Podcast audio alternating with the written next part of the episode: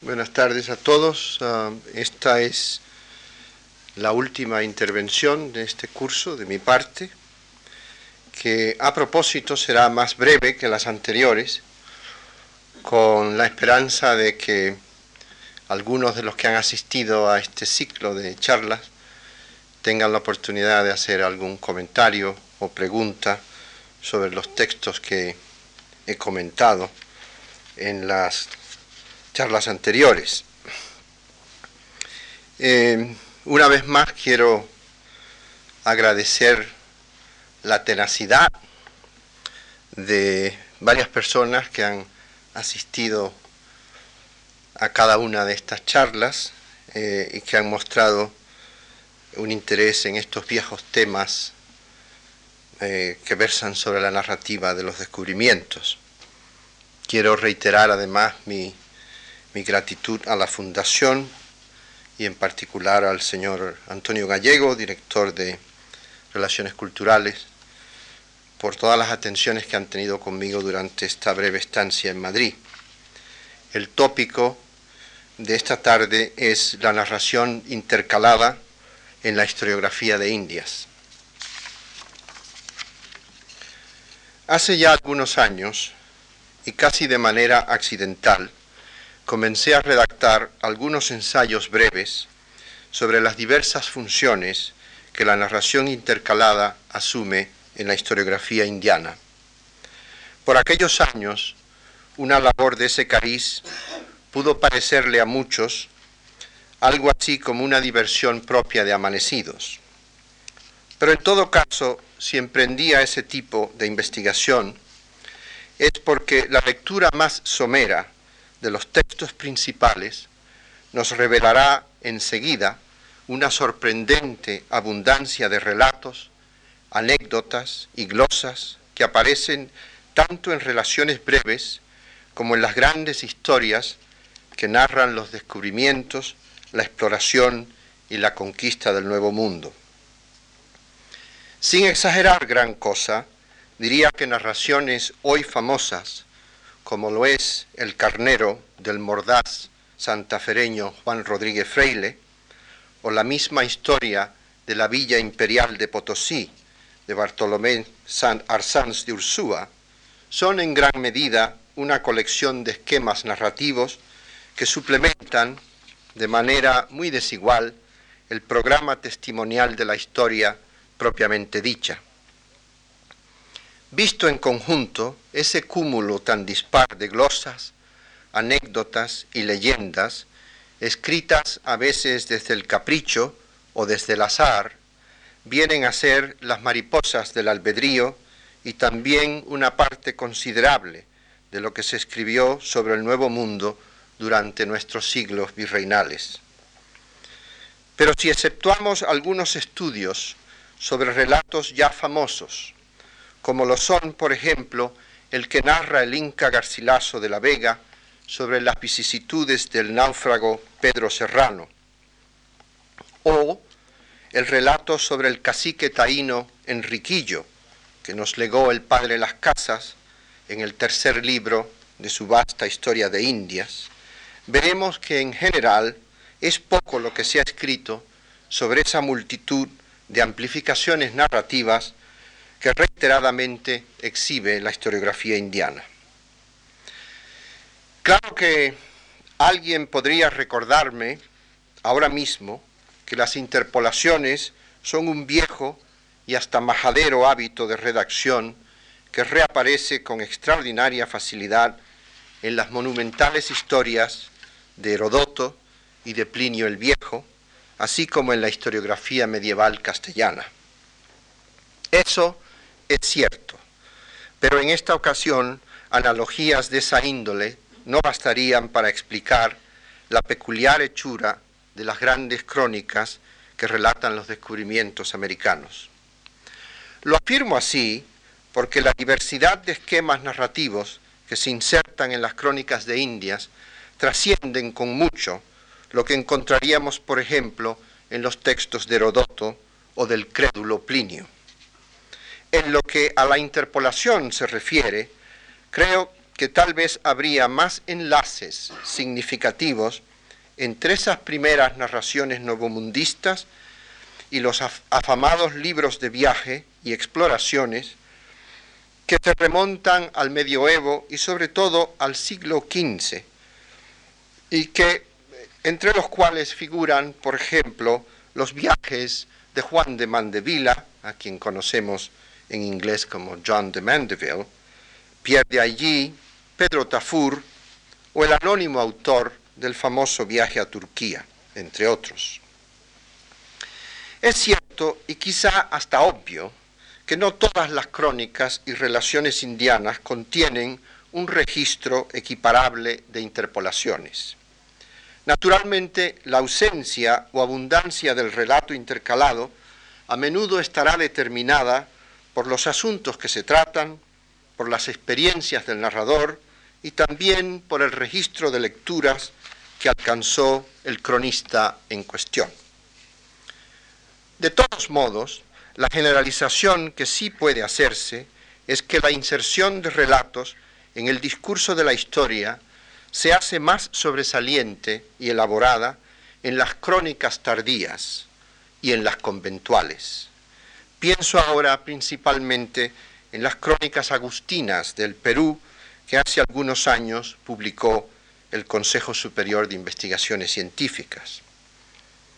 En estas crónicas como en las grandes historias del siglo XVI, escritas por Fernández de Oviedo, Bartolomé de las Casas, el padre Acosta y Bernal Díaz del Castillo, la narración interpolada cumple funciones muy dispares que he descrito en otras ocasiones y que tal vez sería ocioso repetir aquí. Bastaría por el momento con decir que en esos libros la narración intercalada muchas veces aparece como la glosa que arbitrariamente propone una solución de continuidad entre la novedad chocante de lo americano y las realidades europeas que conocían la inmensa mayoría de los lectores de aquellos libros.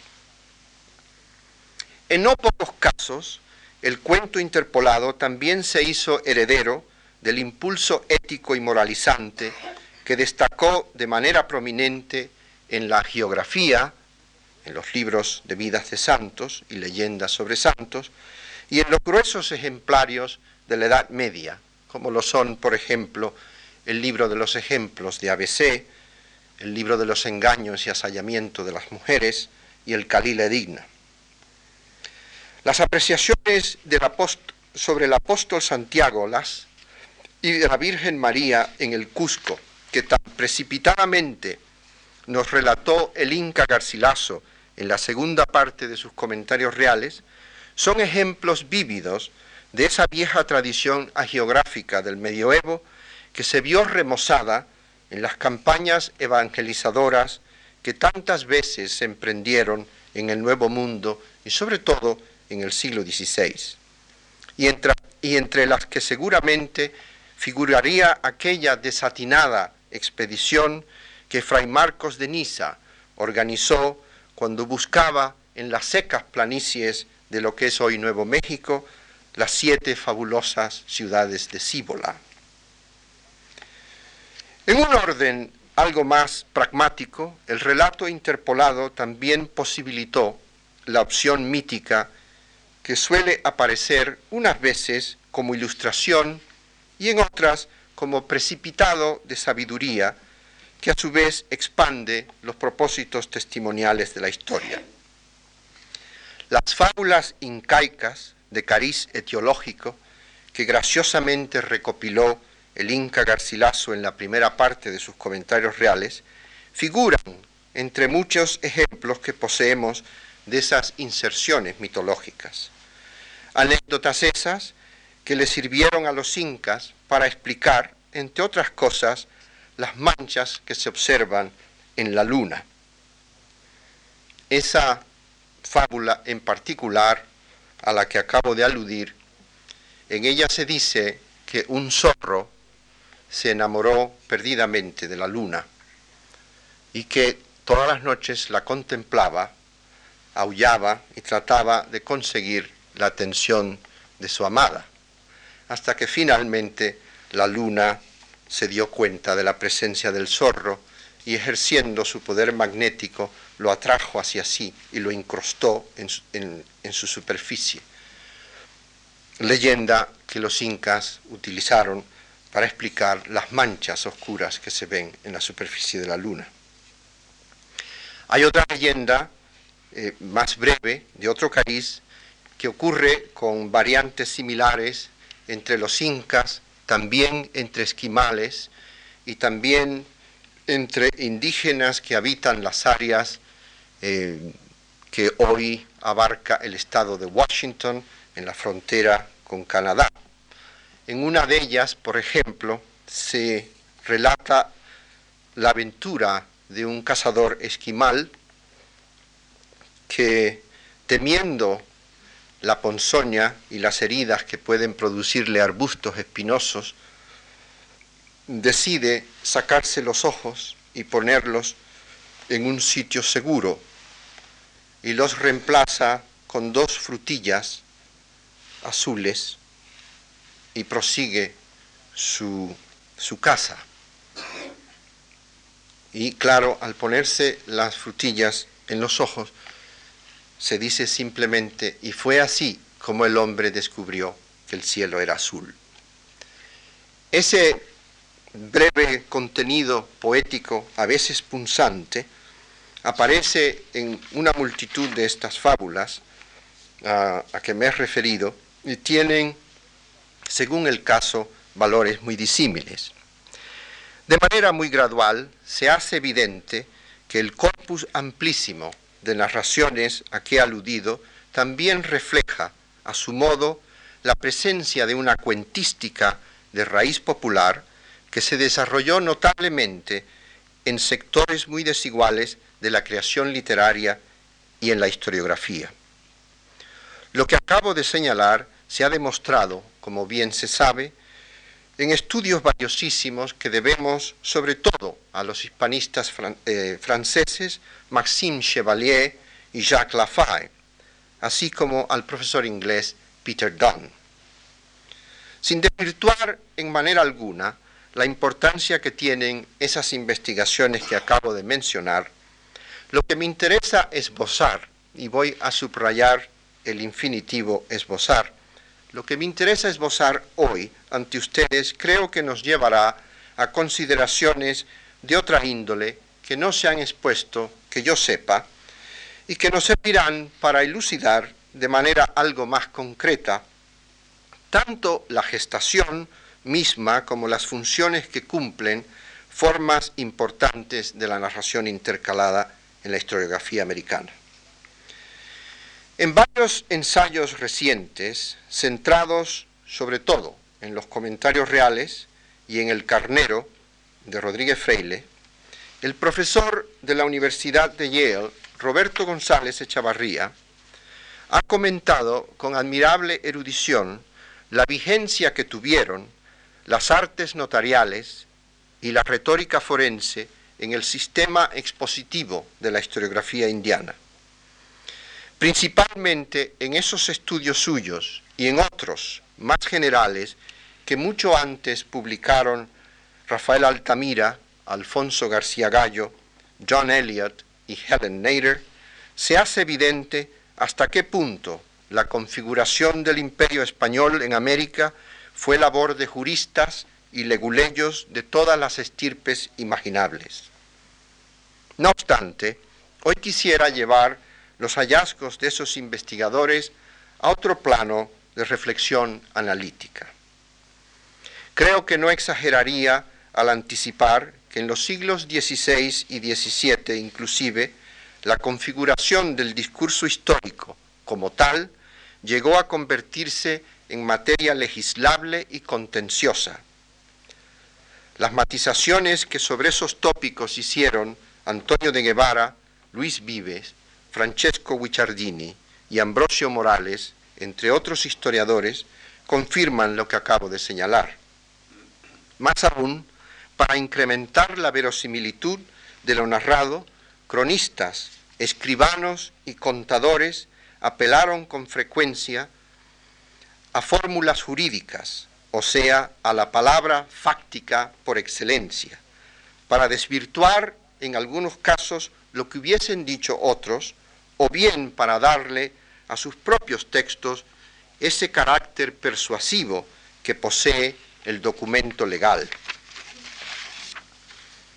No creo que sea preciso insistir en ello. Bastaría por el momento con añadir que el derecho indiano incrementó notablemente el espesor de esa vieja tradición al legislar simultáneamente sobre sí mismo a la vez que dictaba un sinfín de normas y edictos que debían aplicarse a contextos sociales muy diferentes y que en muchos casos aparecían desprovistos de precedentes identificables. Presiento que no sería esta la ocasión propicia para enumerar la interminable secuencia de relatos intercalados que se nutren a nivel retórico de ese vasto remedo de instancias contenciosas. Sabemos, por otra parte, que respondiendo a esa misma tradición, el teatro del siglo de oro también produjo un número considerable de piezas en las que la acción dramática está cifrada en la violación de prerrogativas, fueros y otras potestades que se reconocían como asunto de enorme interés legal, sobre todo para reinos que entonces superaban los últimos vestigios de un feudalismo enraizado en siglos de actividad económica y política.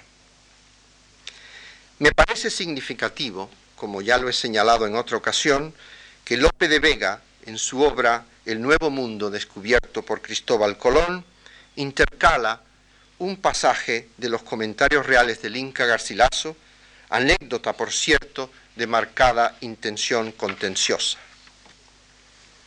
Para ilustrar con algún detalle ese proceso conflictivo a que he aludido, creo que podríamos centrar nuestra atención, aunque sea por unos minutos, en un relato del Inca Garcilaso que hoy, de una manera un poco arbitraria, conocemos bajo el título de La venganza de Aguirre.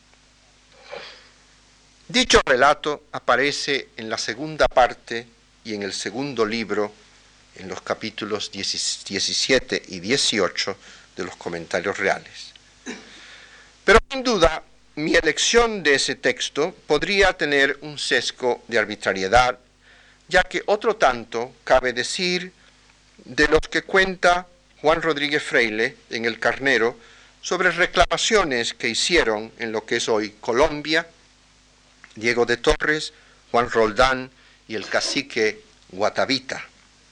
Y no menos conflictivos serían, aunque de otra manera, los sucesos que Bartolomé Arsanz de Ursúa nos cuenta en su gruesa historia de la Villa Imperial de Potosí, al referirse a las persecuciones y venganzas que ocurrieron en aquel virreinato entre 1604 y 1658.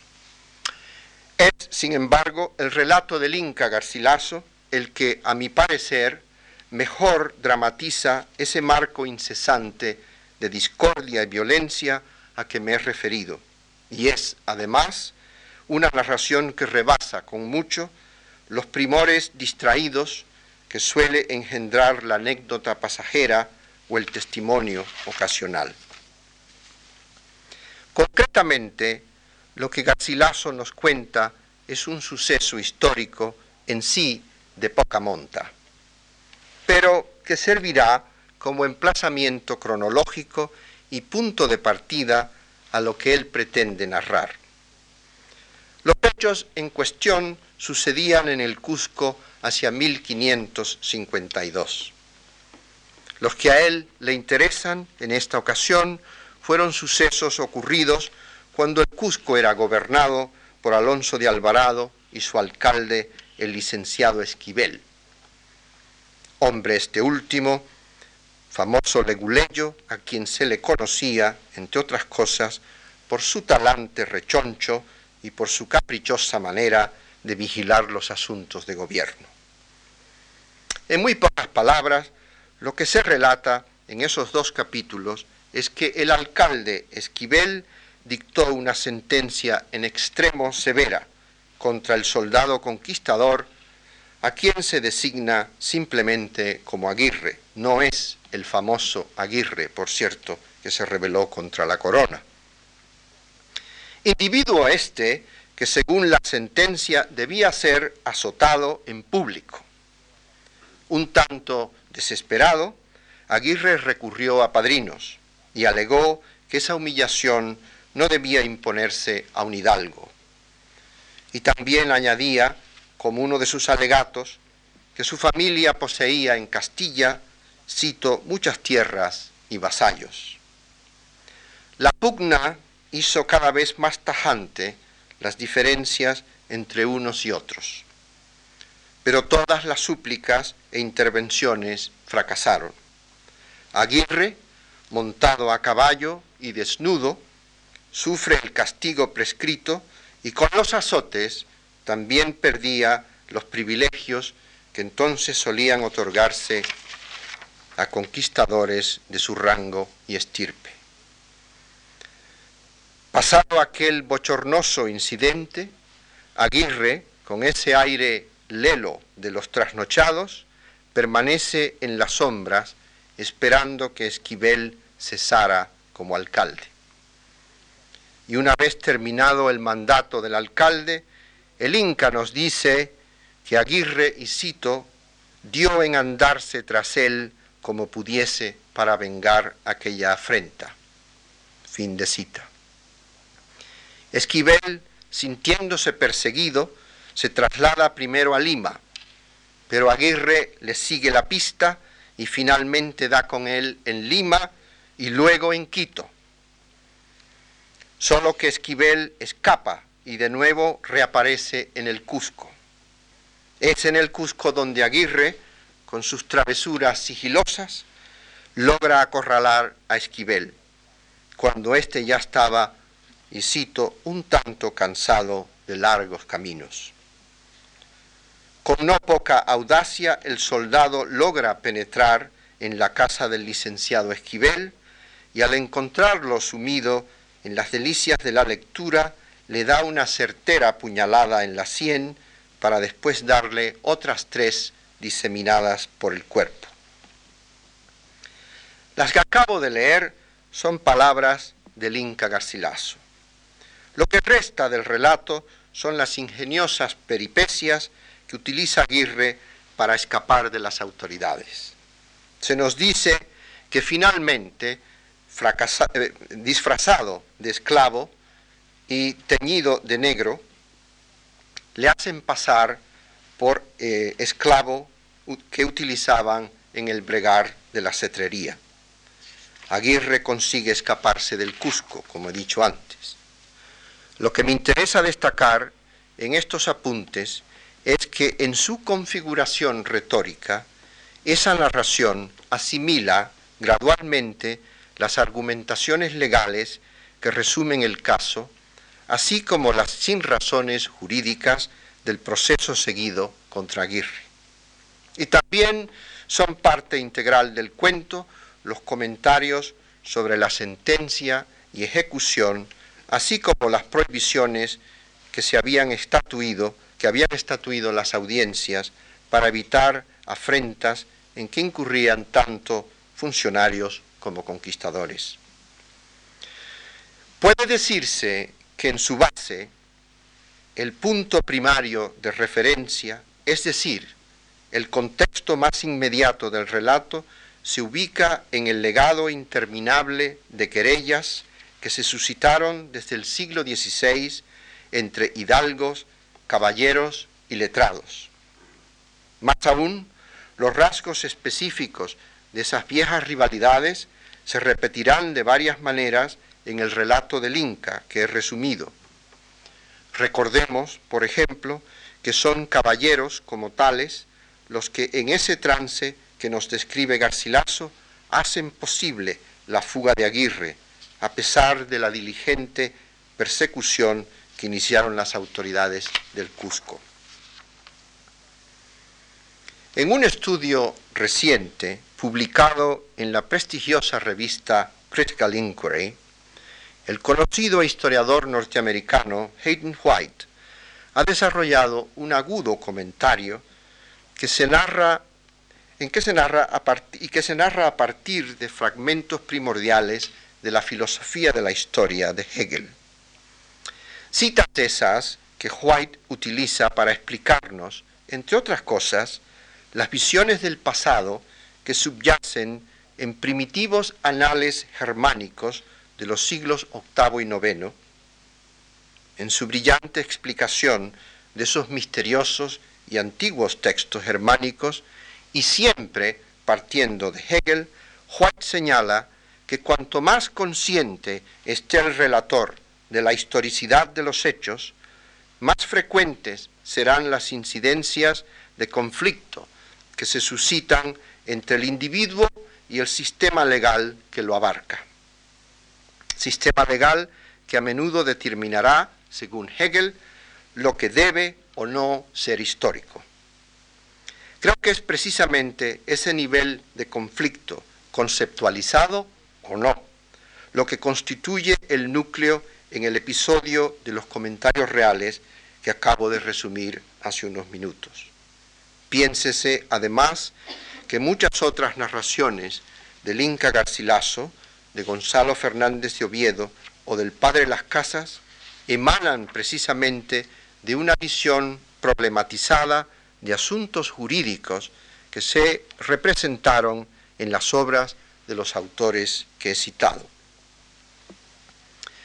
Sin más, yo añadiría de manera algo esquemática que la interpolación narrativa de ese cariz con frecuencia puede verse como la representación alegórica de un discurso jurídico en el que se enfrentan las prerrogativas institucionales y las opciones que por su parte reclamaba el individuo. En sus aspectos centrales, ese tipo de relato intercalado alegoriza, por así decirlo, instancias conflictivas de legitimidad, y como tales, esas narraciones actúan a manera de glosa suplementaria del discurso forense que las genera. Viendo lo que acabo de decir con mayor latitud histórica, en ese contexto también habría que insertar las cartas de relación de Hernán Cortés y buena parte de la historia general de las Indias escrita por el humanista Francisco López de Gómara. Partiendo del acontecer conflictivo que relatan los textos que he mencionado en los siglos XVI y XVII, se construyeron representaciones imaginativas que lucidan desde ángulos diversos la legitimidad o las transgresiones que pueden atribuirse a los acontecimientos relatados. Y queda claro que en instancias muy numerosas de la conceptualización jurídica de lo representado derivará la historicidad que podría atribuirse a esos mismos hechos. Cabe añadir, finalmente, que la crisis o tensión del conflicto que se expone suele adquirir mayor latitud representativa si las acciones del individuo desbordan el alcance de los códigos o de normas establecidas, ya que entonces se harían necesarios los actos de reparación que siempre requieren, que siempre se requieren para la resolución coherente del conflicto. Y me parece evidente en todo sentido que cuanto más ambiguo sean los parámetros del contencioso, más alcance podrá tener la dramatización narrativa de los hechos. En parte, esa es la base argumentativa que con otros propósitos Cervantes nos expone en el curioso impertinente, así como en el episodio famoso en torno a Marcela y los pastores que aparecen en el Quijote. Episodios ambos, como ustedes recordarán, en los que la reflexión abunda sobre las consecuencias de lo desmesurado en las relaciones humanas. En conclusión, pues, me parece factible arguir que en casos muy numerosos, el relato intercalado en las crónicas de, Indias se comporta a menudo como una representación alegórica que se proyecta de cara a un sistema jurídico que muchas veces será, como dije antes, su antecedente más directo. Antecedente ese que no sólo autoriza la veracidad de lo narrado, sino que también puede subsanar en parte la vacuidad referencial a que siempre se expone toda instancia remota en el tiempo que para nosotros ya ha perdido su efímera celebridad. En fin de cuentas, numerosos historiadores de Indias se sirvieron de esos fragmentos intercalados para reducir la pluralidad desconcertante que tan a menudo aparece en las crónicas novomundistas y que emana con frecuencia de lo ignoto o de lo descomunal. The comfortable illusions of sequence, las cómodas ilusiones de la continuidad y de lo contiguo de que nos habla el agudo literato inglés Frank Kermode, parecían ser la compensación idónea ante horizontes configurados por la incertidumbre. Aquellas narraciones y relatos eran, pues, la recompensa inesperada que a veces puede emanar para nosotros de lo nimio y de la apoyatura grata que suele brindarnos lo contiguo o lo familiar. Y aunque no pueda elucidarlo aquí esta tarde, me parece razonable afirmar que muchas de las narraciones intercaladas que aparecen en nuestra historiografía indiana fueron también los vínculos evasivos, los, perdón, los vehículos evasivos que formulaban a nivel anecdótico o jocoso lo que muchas veces no podía decirse directamente y no podía conceptualizarse inclusive. Dicho de otra manera, la interpolación narrativa también pudo ser el fruto valioso, aunque insospechado, de la censura y de la represión. Además, en esas breves narraciones que muchos a lo largo de siglo han querido ver como materia gratuita o esporádica, yacen instancias seminales de la novelística hispanoamericana que tan espléndidamente se desarrollará a partir del siglo XIX. Novelística que se consagra tanto en los textos mordaces del peruano Ricardo Palma, como en las narraciones muy posteriores de Enrique Larreta, Alejo Carpentier y Gabriel García Márquez. Y esta afirmación general no la hago ahora al concluir mi charla, simplemente por aludir a un pasaje sugestivo. Al hacerla pienso concretamente en el precioso relato que aparece en El Carnero de Juan Rodríguez Freile, relato que hoy conocemos a propósito como un negocio con Juana García y que me voy a tomar la libertad de resumir muy brevemente porque creo que ilustra eh, algunas de las observaciones que he hecho de manera indirecta. Se trata de una situación en la que una señora queda embarazada durante la ausencia de su marido y ella recurre a una negra famosa en Cartagena de Indias, Juana García, para que le resuelva el problema. No puedo, por supuesto, resumir todos los detalles. Juana le da largas al asunto y finalmente la señora tiene el niño. El marido no regresa porque está de viaje entre España y la española, y la española y España y otras tierras. Y cuando finalmente regresa, se encuentra que su mujer ha adoptado a un niño. Pero además, la señora, a través de los resortes prodigiosos de Juana García, ha sabido también que su marido tenía un amante en la española. Y le da prueba de ellos al mostrarle la manga de un vestido de grana que Juana extrajo misteriosamente de un lebrillo lleno de agua como prueba de infidelidad. En fin de cuentas, el marido denuncia a Juana por bruja, la llevan a los tribunales, pero no se atreven a procesarla porque todas las autoridades de aquel virreinato se habían servido de, las facultades de Juana. La destierran a las Bermudas y ella un día prodigiosamente sale volando desde la cima de un cerro y desaparece en el horizonte. Ese texto tan curioso, quiero decirles, en ese texto tan curioso, podemos advertir con facilidad a través de citas casi literales que Juana es la Celestina Negra de América. En ese texto se cita, como he dicho, pasajes de la Celestina.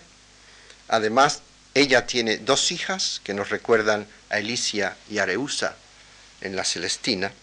Pero ella es también, además, no solo la Celestina española y europea, ella es eh, el producto de la tradición oral de la cultura yoruba africana. Es un ejemplo de sincretismo narrativo eh, extraordinariamente audaz y bien construido, y la anécdota de ese relato, que es ya célebre y que aparece en numerosas antologías, de nuevo se organiza en torno a los litigios, las acusaciones eh, que se produjeron a raíz de las acciones de Juana. luego, eh, en definitiva, eh, el incidente de nuevo remite a cuestiones, a situaciones legales de carácter conflictivo. Pero ocurre, además, que en esos preciosos relatos también, también se suele aludir a un amplio registro de textos ausentes, implícitos o diferidos, que a su manera también configuraron lo que hemos tenido a bien llamar el Nuevo Mundo.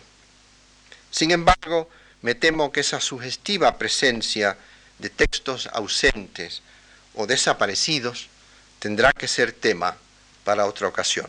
Muchas gracias.